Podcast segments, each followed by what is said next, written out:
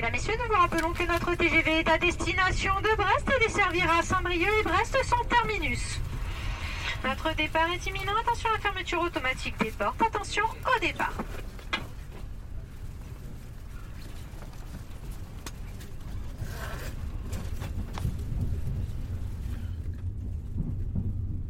Vous faites un reportage sur Brest? Eh, Il y a les grandes manœuvres à Brest. Quelle manœuvre, alors, monsieur? La radio. Juste la radio? Juste la radio.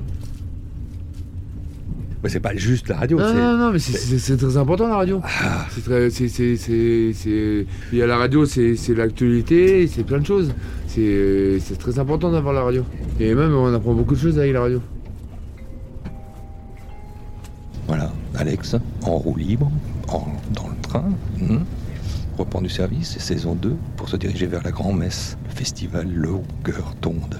J'ai réuni ce soir, c'est presque un off du festival. Deux personnes diamétralement opposées.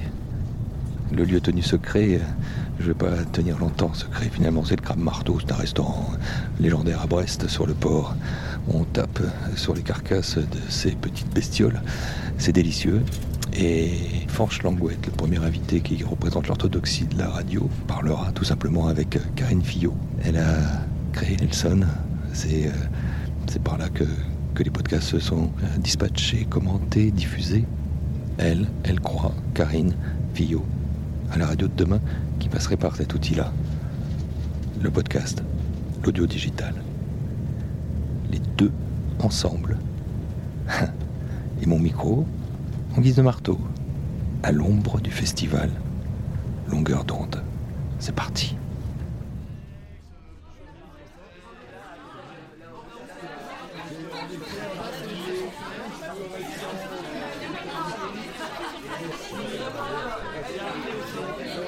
Je ne sais pas s'il y aura de la place pour tout le monde. Est-ce qu'ils sont déjà arrivés? Ils sont où? Bon, alors là, on voit, on voit quand même des figures. hein. Thomas Baumgartner, euh, Sylvain Gire. euh. Bon, alors ils doivent être là-bas. Il y a les huîtres aussi qui sont là. Il y a tout ça.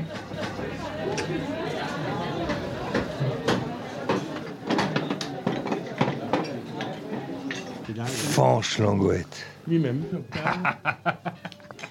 votre santé.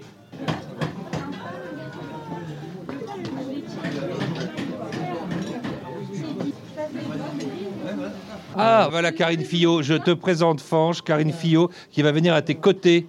Ça y est, là, euh, tu fais du podcast ou tu fais de la radio Alors, c'est quoi la différence Non, mais tu sais, c'est la question euh, toujours. Non, mais c'est la question qui tue. Moi, je suis persuadé que le podcast. il- Ben, ah. De, la, de la radio, de l'ADN de la radio, le vous, en- l'auditeur est avec nous. Alors, le podcast, on se tutoie tous. On sait tous, on a tous élevé les chèvres ensemble. Non, mais du coup, on se connaît. Donc, euh, est-ce que l'auditeur sent qu'on se connaît est... ben, Est-ce que du coup, si on fait que se tutoyer, on est complètement exclusifs tous les deux ou pas? On peut. Moi, j'ai appris à formuler sans dire, sans dire tu, sans dire vous. Voilà, c'est euh, donc euh, donc c'est pas un problème en soi, mais ça dépend de l'ADN de là où on travaille. Effectivement, l'ADN de la radio, il y a cette courtoisie, il y a euh, pour l'auditeur et le podcast n'est pas là-dedans parce qu'il veut, joue pas comme il joue sur sa micro communauté. Bah, il joue pas sur cette ce formalisme du vous. Est-ce que la radio, c'est du podcast Ou pardon, est-ce que le podcast, Fanche, c'est encore de la radio? Pour moi, la radio, c'est un enroulement. La radio, ça peut commencer le matin. À l'époque, j'écoutais Culture de 7h jusqu'à la fin de la Weinstein. Donc voilà. Alors après, le podcast, je veux bien. Je ne suis pas contre le podcast. Je ne suis pas dans la même dynamique d'écoute. Moi, ce que j'aimais, c'était être enveloppé par la radio. Un radio lover, ce n'est pas un podcast addict. Et nous, on essaie de réunir les radio lovers et les podcasts addicts. Bravo. Parce qu'à la fin, le podcast, c'est une pratique radiophonique. Ça n'a pas l'ADN de la radio, mais c'est une pratique aussi de la radio. Le podcast a une adresse au public qui est différente. On en parlait avec le vous et le tu. C'est-à-dire que le, pro- le- le problème du podcasteur, c'est qu'il n'a pas un média mainstream. Il n'est pas là, la radio, en temps et en heure. Donc il, a très vite une vue de qui va l'écouter, parce que pour faire vivre son podcast, il est présent sur, sur Twitter, sur les réseaux sociaux, etc. Il a très vite du feedback d'une petite communauté, et qui sont ses premiers fidèles. Donc du coup, il va être dans une proximité avec cette première audience, sans imaginer aujourd'hui qu'il y a potentiellement une autre audience que sont d'ailleurs les radio lovers. Et puis surtout, le podcasteur, bah, c'est pas un professionnel de la radio. Il y en a un aujourd'hui en France qui peut dire euh, je gagne ma vie euh, parce que les gens paient pour que je m'écoute. C'est Patrick Béja qui fait un podcast de quoi? D'expertise.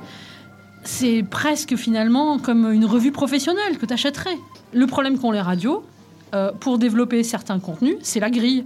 C'est la grille et les moyens. La grille ne fait que 24 heures. Euh, Justement, je veux rebondir sur la grille. Comment on va faire avec le podcast? J'écoute un vieux truc qui s'appelle Radio Luxembourg. Les émissions s'arrêtent et on nous dit le président Kennedy vient d'être assassiné. Pour moi, c'est c'est ma toute mon histoire avec la radio, c'est ça. Vivre ça comme je l'ai vécu. Peut-être que ça sera possible en podcast. Peut-être, en tous les cas, au moins, je l'ai vécu en vrai et en live. Parce que depuis que tu es à Molène, Fanche, euh, celui qui est mort, c'est ton blog. On t'entend plus, enfin en tout cas on te lit plus, on lit plus, on lit plus, on n'a plus ta plume pour, pour euh, raconter euh, avec, euh, avec quand même euh, ta dextérité, tes sarcasmes, ta causticité, mais aussi ta, ta rage, euh, la défaite du service public, l'abandon. euh, Ma bienveillance. Alors, j'ai eu la sympathie de tirer mon chapeau au mois de juillet, de dédier mon dernier billet à, entre autres, Gilles Davilas, Alexandre Hérault et tant d'autres. Euh, parce qu'il fallait que je prenne du recul. 7 ans de, 7 ans de blog, 2015 articles, stop. J'en ai écrit un ou deux au mois de décembre, notamment pour l'excellente voix nue de Jean Lebrun. Euh, et puis j'attendais euh, la loi audiovisuelle dont M. Riester, ministre de la Culture, nous a annoncé qu'elle aurait, va passer au mois de cet été. Euh, la, loi audiovisuelle, qu'est-ce qu'elle va faire? Elle va faire le rapprochement France Télé, Radio France, le couplage plus ou moins fictif et actif euh, France Bleu, France 3, le cut de France O, le cut de France 4, peut-être vis-à-vis de la radio, des, des choses compressées aussi. Donc euh, voilà, tout ça, ça va quand même me passionner. Et... Wait, si. on est en version longue. Hein. Courte. Moi, je pense que la stratégie demain pour la radio, c'est cette prise avec le réel, avec le temps réel, avec le moment, de valoriser ce qui fait qu'à un instant T, quand tu ouvres ta radio FM, tout le monde justement est là au même moment. La télé, c'est le faire d'une certaine manière. Quand la télé fait des émissions, euh, il y a un public sur Twitter qui est celui qui fonctionne avec la télé. La radio, son ADN, c'est ça. Et donc aujourd'hui, il n'y a rien qui est mis en stratégie de se dire pourquoi j'arrête cette émission? Est-ce qu'elle est plus pour le hertzien Est-ce qu'elle est plus pour le numérique?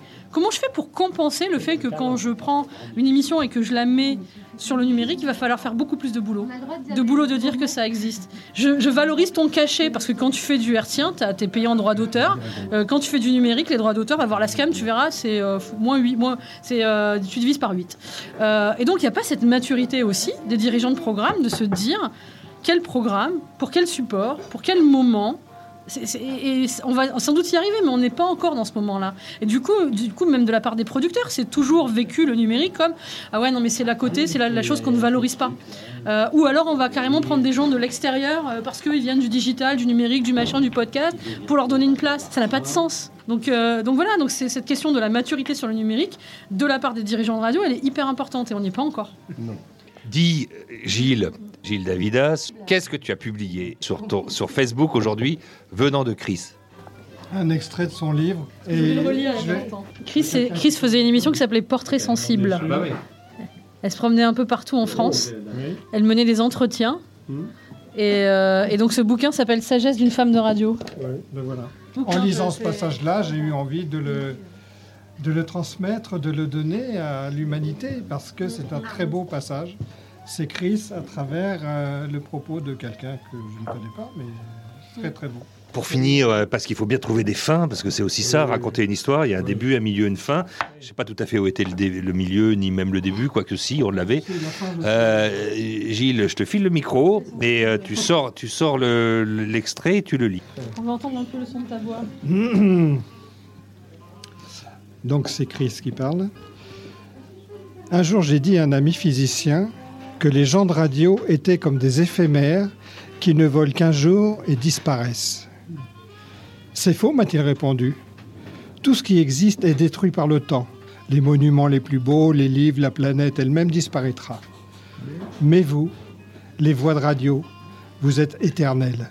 Vos paroles emportées par les ondes hertziennes voyageront dans l'univers aussi longtemps qu'il existera. Un instant, j'imaginais un auditeur scrutant le ciel dans l'espoir d'y apercevoir quelques vocalises de son animatrice, veillant sur lui comme un ange. En ce moment précis, auditrice de ma vie, auditeur de mon cœur, nous ne sommes pas dans un studio, mais nous sommes en mer, sur un joli pointu. Et nous nous dirigeons vers l'île de Porquerolles, qui reviendra comme un refrain dans cette émission, comme reviendra sans doute aussi le désir de vivre au mieux avec les ingrédients qui nous font qui nous sommes. Et sur ce bateau, auditrice de ma vie, auditeur de mon je cœur, me sens bien. et si j'ajoute enfin que nous nous éloignons éloignons sur ce bateau, Hmm. je me sens bien.